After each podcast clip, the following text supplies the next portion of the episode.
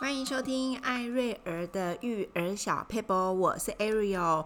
哇，好像有一段段时间没跟大家见面喽。好，天空见面。好啦，我已经手术完毕了，现在身体恢复得蛮好的，所以呢，就有很多话想要跟听众朋友分享。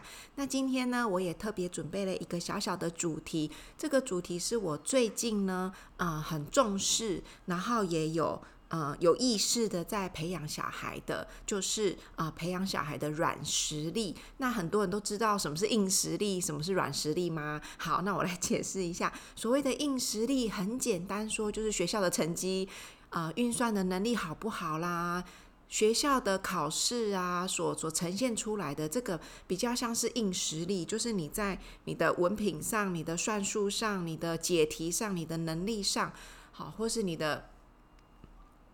学习啊，速读啊，这些东西好，这些就是硬实力。那这些就是学校呃在帮我们孩子加强的部分。其实我觉得硬实力也很重要，但是我们今天不讨论硬实力啦，哈，因为我觉得呃爸爸妈妈可以给孩子的更多其实是软实力的培养，而且在未来的工作职场上、人际关系上、亲情、爱情、友情等等等，我觉得如果你的孩子。不管他的功课如何，如果他有一个软实力，他的软实力是很棒的、很强大的，那我我觉得这个孩子未来的生存，好，其实是不太会有什么问题的。那好，到底什么是软实力？有多软？到底要多软呢？好，其实软实力有分几个呃大重点，那也许不一定每个人都跟我想的一样，但是我也有上网找了一下，呃，大部分的。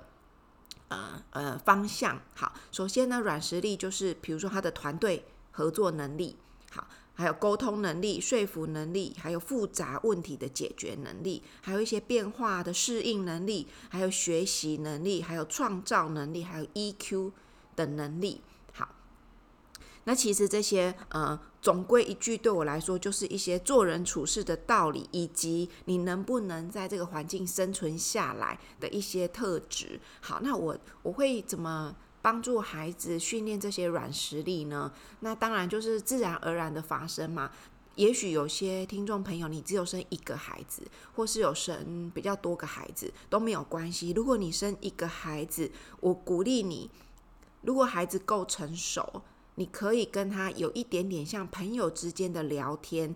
我所谓的朋友是指，呃，你你们本身的亲情关系，你们的亲子关系非常的成熟了，就会演就会发展出那种朋友之间的呃支持、陪伴跟呃搞笑，不是那种不不是那种所谓的哦，把妈妈当朋友就是没大没小，我不是哦，是。你们的亲子关系非常的成熟，然后就会产生出一些嗯朋友之间的友情是多的，不是没有亲情，只有友情哦。所以这个我先先讲一下。好，那所以如果你只有生一个孩子，你在团队这部分，你就可以把它当做一个 team team work 的。你好，爸爸妈妈还有还有你，我们三个人嗯要来完成一个。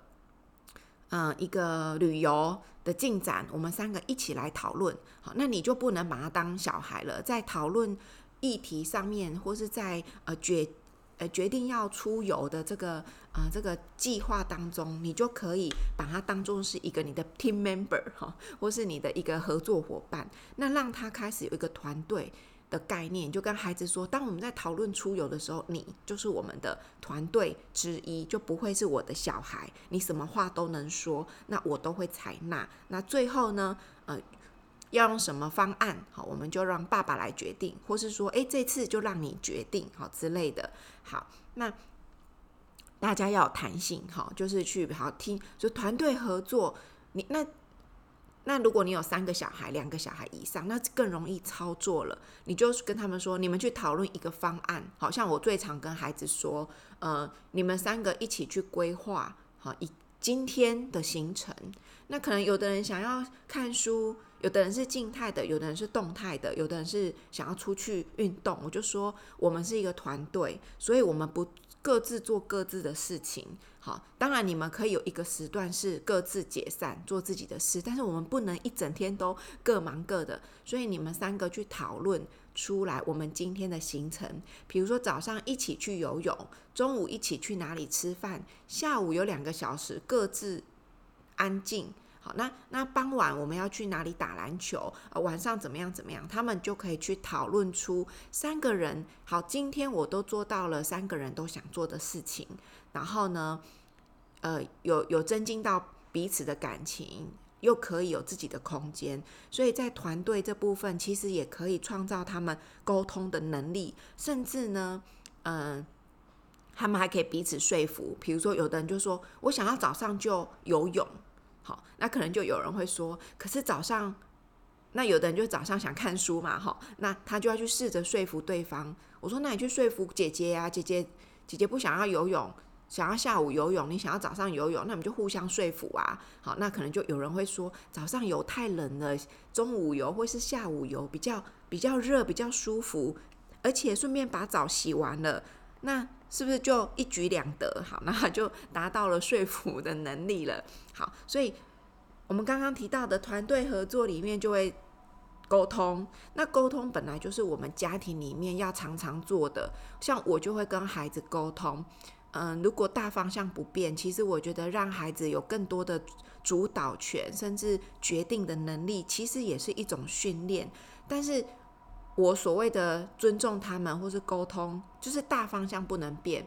比如说，嗯、好，寒假作业你们可以自己规划什么时候写，然后来跟我说，跟我回报，跟我分享你要怎么规划你的寒假作业。你不一天写完没关系，你要积到最后一天也没关系。但是我们来沟通一下，好，那我可能我就会跟他说，你要积到最后一天，那我我会。先跟你分享积到最后一天的缺点，那你仍然要执行。好，那我也尊重你，但是我就跟他说，那大方向就是什么？最后一天你如果没有写完，那就会失去你一整个学期使用三 C 的权利。好，所以我就会跟呃丑话讲在前面，然后我甚至会跟他说，呃，你做这个决定的优缺点，但那最后你还是执意要。寒假作业最后一天写完，我也尊重你，好，但是重点是什么？我所谓的大方向就是，你不要交不出作业，就这样，好，就是你开学那天你不能交不出作业，这是我最最大的重点，好，那中间的时间啊分配啊，你要自己去怎么怎么挣扎那种感觉，好，就让他们去练习。那其实。通常孩子不会想要最后一天呐，因为我就会跟他说：“那也不觉得这一整个寒假都过得很痛苦吗？每天你都知道你自己寒假作业没写完。”好，那当然这是他们的决定。好，所以在团队啦、沟通啦、说服、说服方面，我觉得也是可以训练孩子。比如说他今天要买什么，比如说好妈妈咪，我今天想要买呃，我出去去 Seven，他说妈咪，我想要买什么？那我就会跟他说，如果那个东西其实也不贵，或是说我觉得。好，这时候我要我为了要训练他说服的能力，我就会跟他说：好，那你你说你告诉我你你买这个东西是为什么？对你有什么帮助？如果你可以说出嗯、好处五样，那我就让你买。好，当然原则上那个东西可能不贵啊，我就是要训练他说服我的能力。然后我发现，哎，其实只要训练一两次，他们就很厉害了。因为每次到 Seven，他就很想要说服我，所以我后来变成要转转换，就是当然我我会开放几次被说服的机会，但是我也会有几次要去之前说，我们今天不买任何东西，我们今天妈妈只要缴费而已。好，所以你们可以看，你们你们可以看。可以摸，可以了解，可以询价，但是今天我们没有要花钱，好，所以妈妈也不要被牵着鼻子走。所以说服能力，其实你可以让孩子来说服你，然后你就是会五次答应，呃，五说服五次，你可以答应个两三次，好，甚至他们如果真的可以说出真的很好的内容，你也可以答应他。好，接下来就是有提到的复杂的问题解决能力，当然一开始可能会我们就会。复杂的问题解决能力，我比较常常是用一些社会案件啊，比如说网交网友，好怎么办？然后我就会问问题，好，比如说，诶，那如果你在你有一个陌生的人想要跟你交朋友怎么样怎么样，就是我就会会把社会案件拿来当做一个问题。好，那那个社会案件可能就是只有一个问题，然后到底要不要交网友之类的。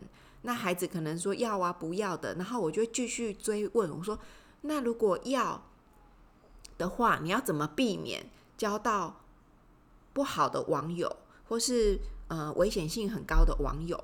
好，那他们就会说哦怎么样怎么，就是这样，他们就会去说哦我要去看他的 po 文有没有我认识的朋友，然后再去问我认识的朋友认不认识他。好，诶，你就会发现他们开始有一些复杂的思考。然后我就说，那如果你的朋友说不认识他，他也是乱加好友的，他说，嗯，那这个人就列入危险，因为连我的朋友都不认识他，那表示这个这个人不一定是真实的人。好，那我女儿可能会说，哦，他如果是用狗狗、猫猫的照片呢，我就要，如果他不是放正脸的照片，我就要小心了。然后哥哥就会说，放正脸的照片也会放假的啊，什么什么的，哇，那就是一个议题，让他们去讨论。然后当他们讨论到呃某种阶段，我就会再丢出一个议题，好，比如说他约你在麦当劳见面，然后你同学也想去，或是你同学被网友约了，他想要约你去壮胆，那你要不要去？他是你的好朋友，他拜托你去壮胆，那你要不要去？好之类的，就是跟他们。一些脑力激荡，好，就是一些复杂问题，可以这样训练孩子。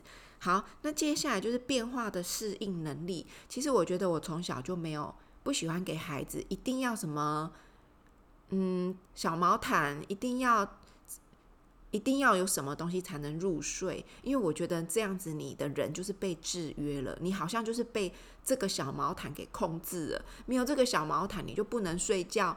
天下有这种事吗？别人的小孩都不用小毛毯就能睡，你就非得要小毛毯才能睡。我觉得有时候反而是爸爸妈妈给孩子了这个习惯，所以我不是很喜欢这样。甚至在车上，车上可能三个小孩要睡两个座位的，就是会不好睡，倒来倒去，你碰到我，我碰到你，我就会跟他们说，就是彼此依靠，彼此。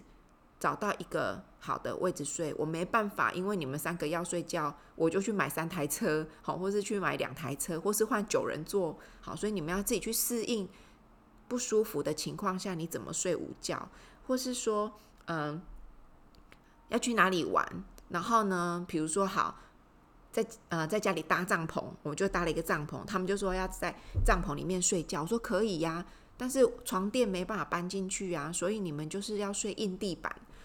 那他们又想在里面睡，可是又觉得硬地板不好睡，那怎么办呢？我就跟他们说：“那你你就练习自己在硬地板也能睡呀，硬地板也很好睡呀。如果你很累的话，硬地板也很能睡。”所以他们慢慢就去适应，说：“好吧，为了我想要在在嗯、帐篷里面睡觉，硬地板我也睡睡看这样子。”所以当然啦，睡个两天就回床上 睡了。所以就是训练孩子。不是为了他们而去改变环境，而是鼓励他们适应当下的环境，然后告诉他们这没什么啊。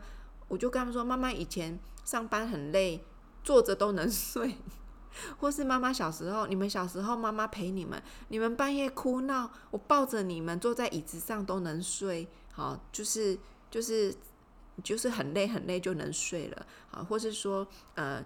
以前我们家小小儿子可能就会哦，我都会泡一些维他命的水让他喝，有点味道。哇，后来就发现哇，他养成了水没有味道不想喝，诶，我就发现我自己错了。从此也不是从此之后，后来有几次很渴，我就故意不买有一有味道的水给他喝，我就跟他说只有白开水，要不要随便你。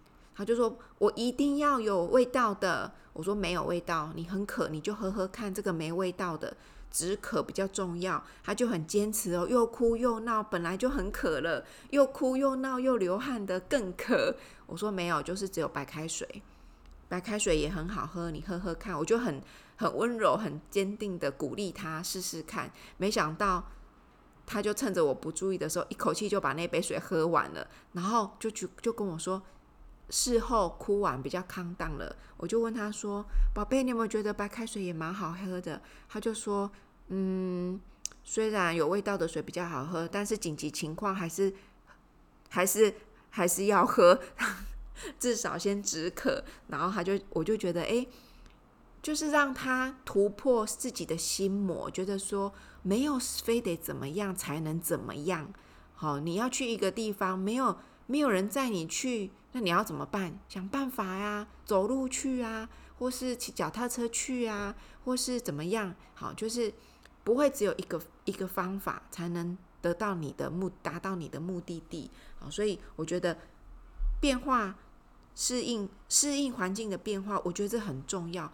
不然你以后去当兵，或是你换了一个环境，哇，别人都可以处之泰然，只有你在那边适应不良，我觉得很可很可惜，会失去很多嗯，活在当下啦，欣赏美好风景，或是说嗯，活活在那个环境美好的回忆。好，再来学习的能力。我记得在有某一次寒诶暑假吧，我就跟孩子说：“你们、你们，呃，你们，如果你有听我之前的 podcast，可能就会有听到。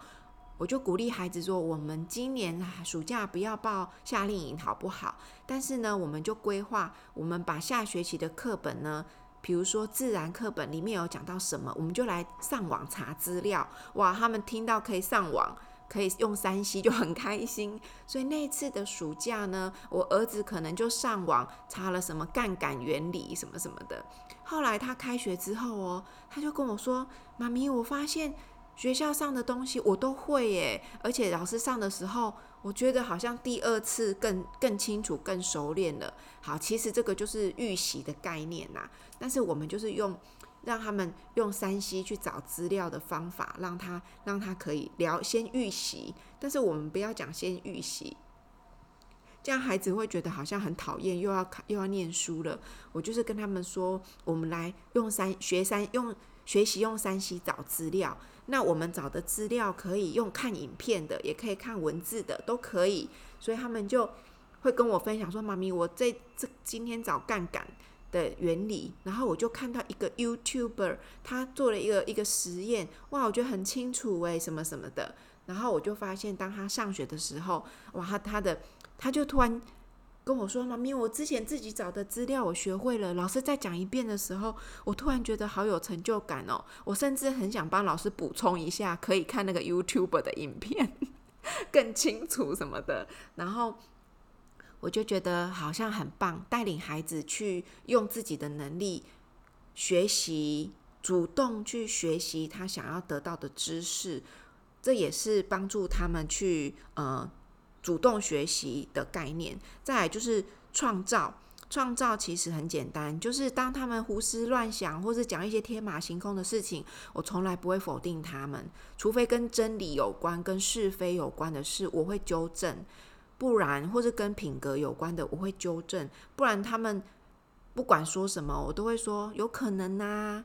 你以后当设计师就可以这样设计啦，很棒啊。然后就说：“妈咪，有没有可能有人的血是紫色的，是橘色的，是什么色的？”我说：“嗯，也是有可能哦。搞不好在地球的某个地方会有这样的人哦。”然后，当然我我知道是没有。血液就是人的血液就是什么颜色，但是我觉得我也不想去抹灭他的幻想，我就会说，嗯，搞不好妈妈不知道的地方也会有这样的事发生哦，嗯，改天你若有发现，你一定要告诉我，哇，我就觉得，诶，这个也是让孩子。学习他们的创造力是不会被磨灭的。好，最后一个就是 EQ，EQ 就是一个情绪情商嘛。那情商其实有很多书可以去去看。我我是鼓励家长，你可以去看一些书，有比如说 EQ 怎么让孩子的情绪稳定，怎么就事论事，怎么不要跟别人比较，怎么不要去嫉妒别人，怎么看重自己拥有的啊、怎么让怎么。怎么样让孩子的心理是健康的？不要落入嫉妒，不要落入比较。然后呢，慢慢他的 EQ，他的情绪智商就会提升。好，或是他的情绪怎么抒发？其实这个很多书都有很多的教学。我也鼓励家长可以去呃上网看看呐、或是买书来看，或是听我之前 Podcast 有关情绪呃处理这部分。好啦，今天啊。休息了一阵子，洋洋洒洒，好多内容很想跟大家分享，更多更多。但是今天的软实力大致上啊，就很快速的跟大家分享完了。如果你觉得哇，今天讲得好快哦，讯息很多，欢迎你可以重听几次，甚至你觉得内容很棒，你也可以分享给你身边需要的人。那我们今天的 podcast 要到这边告一个段落喽，谢谢大家支持艾瑞尔的育儿小撇步，我们下一集再见，拜拜。